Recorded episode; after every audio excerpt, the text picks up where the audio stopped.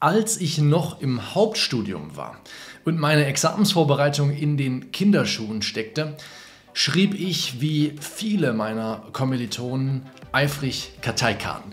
Und so auch mein geschätzter Kollege Christian. Obwohl Christian und ich zeitgleich das Jurastudium begonnen haben und auch zeitgleich mit der Zwischenprüfung fertig waren, haben wir wenigstens mal was die Karteikarten anging, zwei sehr unterschiedliche Wege eingeschlagen. Zwar war ich leidenschaftlich bei der Sache und motiviert, doch schien der Umstand, ob und wann ich neue Karten anfertigte, eher dem Zufall überlassen. Indes vor Christian einen zumindest seinerzeit für meinen Geschmack unkonventionellen Ansatz.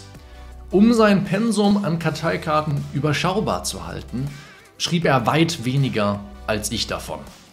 Jedes Mal, wenn wir uns zum Lernen trafen, hatte ich einen Batzen neuer A7 Notizzettel vollgekritzelt mit juristischen Infos dabei, während er die komplette Examensvorbereitung mit zwei kleinen Kartons auskam, die wirklich alle seine Karten umfasst. Ich muss zugeben, ich war etwas überrascht, als ich seinerzeit erfahren habe, dass er in den Abschlussklausuren drei Punkte besser als ich abgeschnitten hatte. Christians Strategie war kontraintuitiv. Obwohl er ohne weiteres hätte mehr Karteikarten schreiben können, weil er noch Energie hatte, entschied er sich, immer nur so viele zu schreiben, wie er a. regelmäßig wiederholen konnte und b. auch am nächsten Tag erstellen. Sprich, schreibst du heute 20, schreibst du morgen 20. Erst viele Jahre später habe ich erfahren, dass diese Vorgehensweise praktisch überall im Leben die beste Chance bietet, bahnbrechende Ergebnisse zu erzielen. Die große Idee dahinter ist einfach, ein kurzer Stopp an der Tankstelle kann auch dann sinnvoll sein, wenn die Anzeige noch nicht rot aufleuchtet. Meine Strategie hingegen war prädestiniert dafür, den Karren an die Wand zu fahren, um diese Metapher zu Tode zu reiten. Erstens, schnell viele Karteikarten schreiben. Zweitens, schnell davon erschöpft sein. Drittens, tagelang keine Karteikarten schreiben, weil ich sie nicht mehr sehen kann. Viertens, das Gefühl haben, überhaupt nicht voranzukommen. Fünftens, schnell wieder neue Karteikarten schreiben. Sechstens, ad infinitum. Und damit es dir nicht wie mir ergeht, sind hier deine Handlungsschritte für nachhaltigen Fortschritt. Erstens, lege eine Obergrenze für täglichen oder wöchentlichen Fortschritt fest, indem du den folgenden Satz vollendest.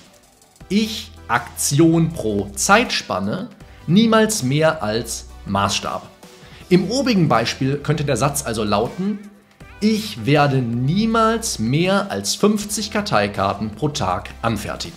Und diese Obergrenze sollte so hoch sein, dass sie beträchtlichen Fortschritt garantiert. Aber ihr Ausschöpfen niemals dazu führt, dass du erschöpft bist. Zweitens, lege eine Untergrenze für täglichen oder wöchentlichen Fortschritt fest, indem du den folgenden Satz vollendest. Ich, Aktion pro Zeitspanne, niemals weniger als Maßstab.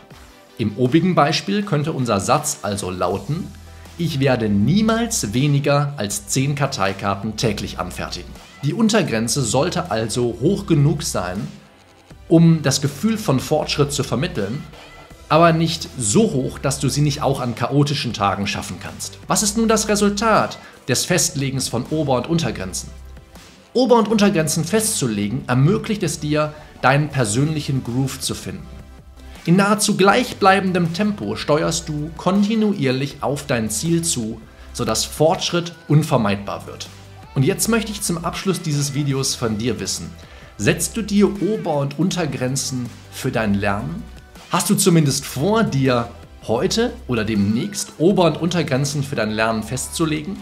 Wenn du bei YouTube schaust, lass es mich in den Kommentaren unterhalb dieses Videos wissen und wenn du den Podcast hörst, dann schreib mir gerne eine Rezension bei Apple Podcasts. Wenn du jetzt sagst, ist ja schön und gut, ich soll mir Ober- und Untergrenzen festlegen, aber alles, was ich mir dabei vorstellen kann, ist das mit Karteikarten zu machen.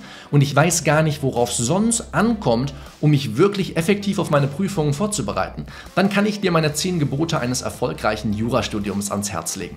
Die habe ich verlinkt. Entweder, wenn du bei YouTube schaust, in der Videobeschreibung und im Kommentarfeld oder wenn du den Podcast hörst, dann in den Show Notes. Das sind einfach meine 10 besten Tipps rund um dein Jurastudium. Da geht es nicht nur darum, wie kannst du dich bestmöglich auf Prüfungen vorbereiten, sondern auch, was mache ich bestmöglich in den Prüfungen. Wie argumentiere ich richtig? Wie leite ich mir zum Beispiel ein Aufbauschema auch aus dem Gesetz hier, wenn ich es nicht kenne? Oder ich habe bei irgendeinem Meinungsstreit, ich habe ihn zwar erkannt, aber ich weiß nicht, wie ich ihn lösen soll. Ich habe keine Ahnung, wie ich vorgehen soll. Was kannst du mir da für Tipps an die Hand geben, Michael? Das war meine Idee, als ich die 10 Gebote geschrieben habe und du kannst sie gratis herunterladen.